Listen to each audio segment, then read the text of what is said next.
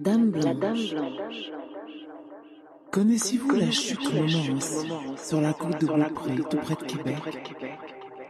Au fil des ans, plusieurs personnes ont juré d'y avoir vu, quand la nuit tombe, une silhouette féminine, fine et blanche. C'est celle de Mathilde Robin, morte en 1759, ou plutôt celle du fantôme de cette femme qu'on appelle désormais la Dame Blanche. Remontons le fil du temps jusqu'en 1659. Mathilde sur la côte de. Elle est pleinement heureuse. À la fin de l'été, elle épousera le bourreau, celui qui veut battre ses pattes. Mathilde, Mathilde, Mathilde, Mathilde, Mathilde, Mathilde, Mathilde, Mathilde, Mathilde, Mathilde, accuse elle-même sa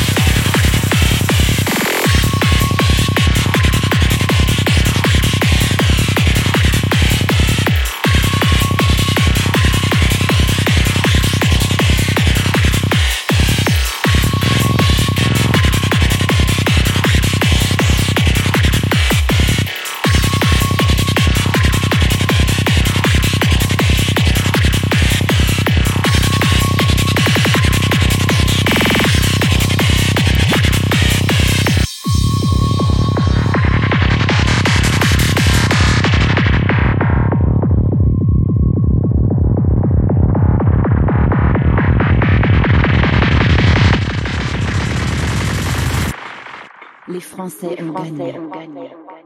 Les hommes regagnent la forêt pour retrouver leurs proches.